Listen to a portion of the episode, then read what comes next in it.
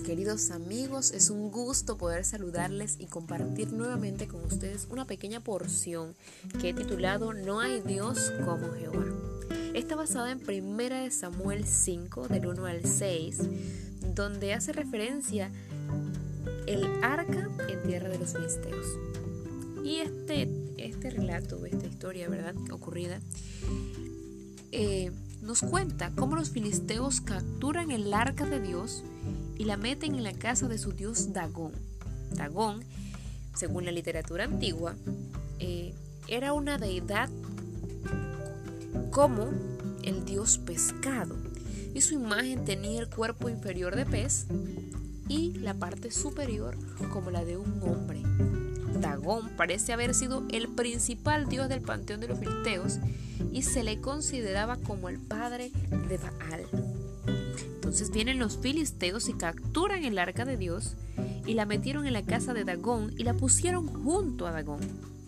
Y cuando al día siguiente los de Asdob se levantaron de mañana y aquí Dagón postrado en tierra delante del arca de Jehová.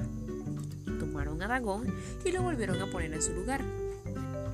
Y volviéndose a levantar de mañana el día siguiente, he aquí que Dagón había caído postrado en tierra delante del arca de Jehová, y la cabeza de Dagón y las dos palmas de sus manos estaban cortadas sobre el umbral, habiéndole quedado a Dagón el tronco solamente. Cuando los filisteos ponen el arca de Jehová al lado de su dios Dagón, lo ponen como el hecho o un hecho de inferioridad de cómo el Dios de los hebreos, el Dios de los hebreos, había sido vencido por el Dios de los filisteos, en este caso Dagón.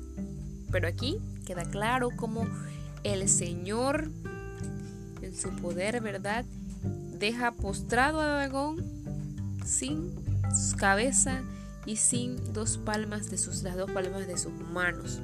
Y no solo esto, también se agravó la mano de Jehová, según el versículo 6, se agravó la mano de Jehová sobre los de Asdob y los destruyó y los hirió con tumores en Asdob y en todo su territorio.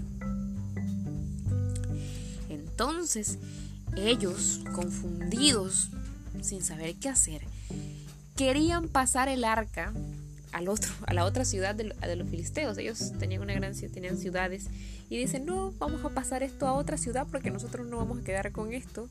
Y quieren pasarla a Gad y la reciben en Gad y lo mismo, la mano de Jehová estaba contra Gad y mucha gente murió y sufría de tumores y la mano de Dios estaba contra aquella ciudad.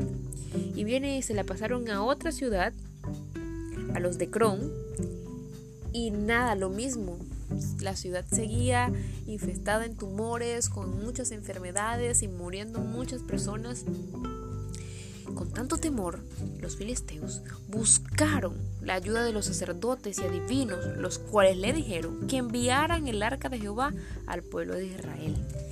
Y así los sacerdotes reconocieron que habían ofendido a Jehová y decidieron aplacar su ira devolviendo el arca a Israel. Dagón era un ídolo y estaba muerto. No había vida en él. Era una imagen creada por manos de hombres sin poder alguno. En este hecho los filisteos no reconocieron que seguían un ídolo, mas estaban atemorizados por el poder de Dios. Al final de, los pasajes, si podemos ir viendo, eh, el arca de Dios fue llevada al pueblo de Israel. Pero toda la casa de Jehová lamentaba en pos de Jehová. ¿Pero por qué? Resulta que el pueblo de Israel, el pueblo de Dios, se había contaminado. Habían dejado a Dios.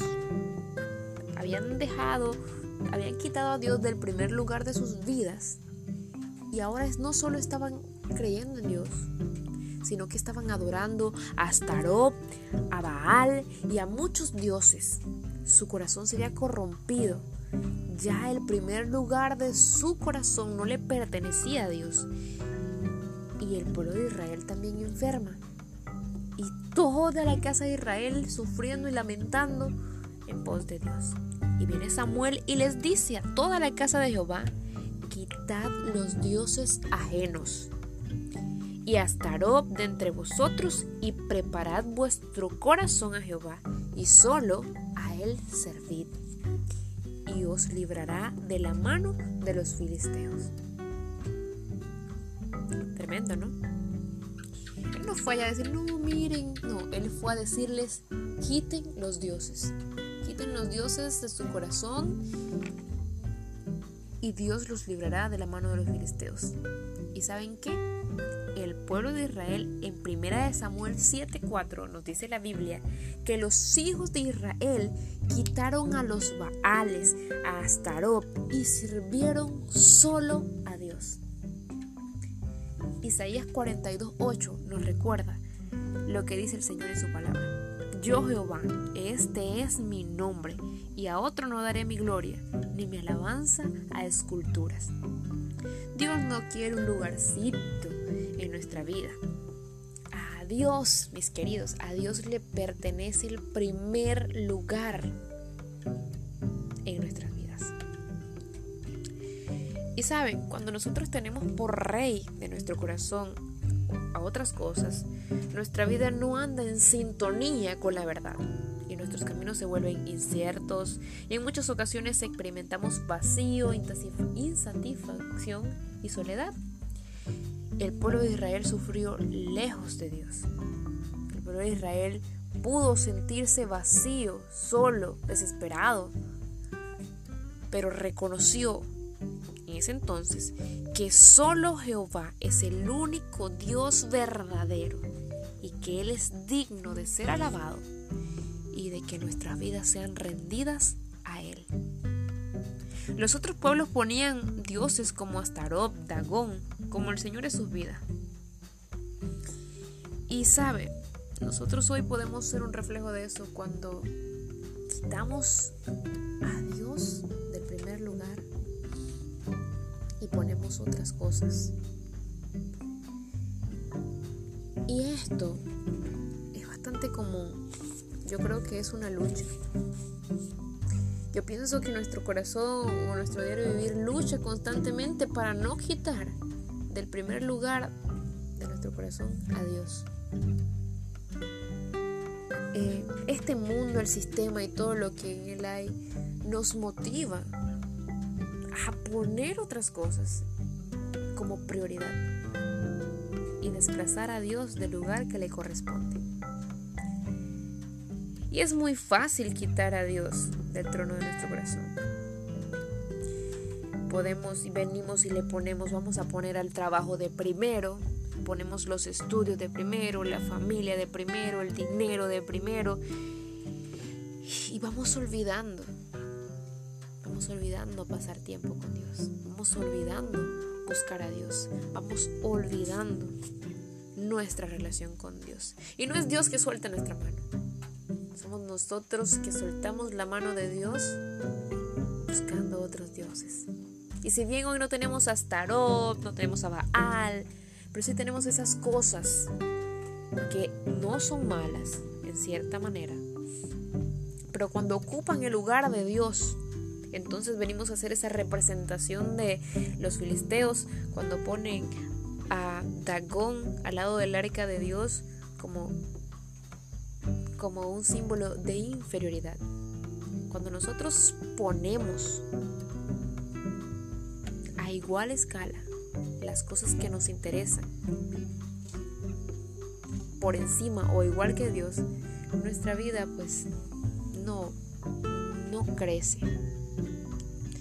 Necesitamos que Dios sea el primer lugar de nuestra vida. Lo necesitamos, de verdad que sí, porque cuando dejamos de poner a Dios en primer lugar, entonces vamos, nos va vamos desenfocándonos, nos vamos desenfocando, nos vamos sintiendo vacíos, desanimados, sin ganas de orar, sin ganas de leer la Biblia. Alto allí. Alto allí. Esas cosas ocurren porque yo estoy dejando que otras cosas ocupen el primer lugar. Pero cuando yo estoy dejando que Dios tenga el primer lugar de mi corazón, entonces todo lo demás es secundario. Y yo encuentro gozo en que esté de segundo palabra de Dios dice que buscad primeramente el reino de Dios y todo lo demás viene por añadiduría. Lo que pasa es que a veces dejamos el reino de Dios allá quieto y nos enfocamos en las añadidurías. Pero no, no, no consiste así. Y yo creo que, que el Señor está siempre, es que está siempre allí buscándonos, porque siempre nosotros nos vamos desviando y vamos buscando como, no, esto no me está llenando, voy a buscar estas cosas y aquello y aquello, y en, el, en la búsqueda de aquello, dejo a Dios en segundo lugar. Mis queridos, yo creo que Dios ha hablado mi vida y también espero que hable la suya. Que a través de su palabra pueda examinarnos y tal vez las cosas que, que desenfoquen tu mirada de quitar a Dios de primer lugar no sean las mismas que las mías, pero la lucha es real. Dios necesita, no, no, Dios no necesita, nosotros necesitamos tener a Dios en primer lugar para que nuestra vida camine de acuerdo a su voluntad. Y tú sabrás, tú sabrás qué cosas has estado poniendo en primer lugar y has estado desplazando a Dios. Si no sabes, pidamos a Dios que nos examine, que nos guíe, que nos enseñe qué cosas he estado poniendo en primer lugar y he desplazado poco a poco a Dios del trono de mi corazón. Y si ya sabes cuáles son, ora a Dios pídele que te ayude caminar con Él como el Señor de tu vida, porque no hay Dios como Jehová que pueda guiar el alma y que nos pueda guiar por, esta, por este camino, por esta vida. Recordemos lo que dice Mateo 22:37, amarás al Señor tu Dios con todo tu corazón y con toda tu alma y con toda tu mente, y este es el principal mandamiento. Que el Señor, aún en nuestra debilidad, nos enseñe y nos ayude a amarle y no quitarle del primer lugar, porque no hay un Dios como Jehová. Que el Señor te bendiga.